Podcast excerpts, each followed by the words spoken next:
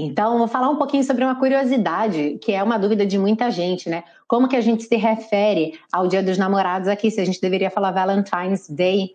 E é uma possibilidade, só que não é uma tradução exata, né? Porque Valentine's Day como eu já falei em outros episódios que foram perto do Valentine's Day de fevereiro, né, ele faz referência a São Valentim ou Valentino, os dois nomes são aceitos, que é considerado um santo casamenteiro. E aqui para a gente, Santo Antônio é considerado um santo casamenteiro. Né, e o dia de Santo Antônio é 13, que é amanhã, por isso, então, na véspera do dia de Santo Antônio é que a gente comemora o dia dos namorados.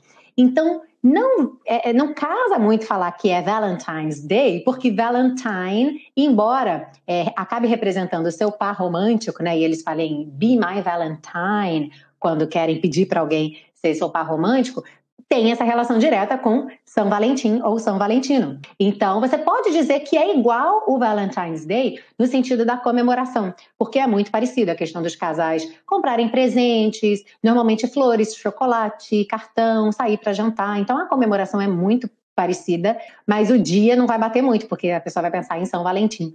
Ok? E aqui seria Santo Antônio. Então seria aí o nosso Boyfriends and Girlfriends Day. Então vamos. Baby, you're all that I when you're lying here in my arms. I'm finding it hard to believe we're in heaven. And love is all that I need. And I found it there in your heart. It isn't too hard to see we're in heaven.